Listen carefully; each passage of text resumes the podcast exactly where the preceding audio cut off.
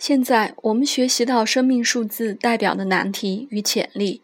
每个数字的影响力大小是看其所处的位置，而位在右手边的数字影响最大。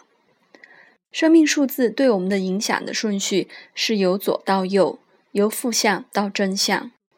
在童年时期，我们生活主要以左手边的数字为主，同时我们在人生的山峰不断向上攀爬，沿途面临许多挑战与机会，不断的犯错与学习。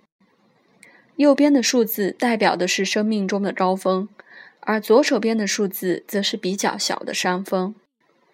在我们在正式向高峰挑战前，必须经过这段磨练。举例来说，生命数字为二十六八的人，一定得学习与他人充分合作。二，并且经过完美主义与自我价值的历练。六，才能真正拥有。丰富与他人的肯定。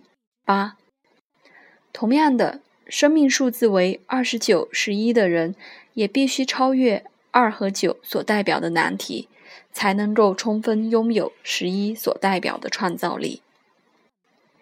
大部分的孩子在有能力掌控生命数字的正向发展以前，都会经历生命数字的负向发展或低度发展阶段。举个例子，当马修小时候面临三十三六中表现与完美主义的磨练时，常常会抱怨三的负向发展与批评六的负向发展。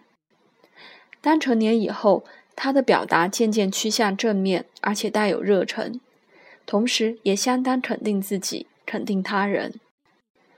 仍需要相当的时间与经验。生命数字的负面倾向会逐渐转向正面。换句话说，我们唯有经历从左边到右边的磨砺过程，才能惊艳到主要生命数字的正向发展。不论我们花了几天、几年，甚或是一生，我们都得必须经过此一过程。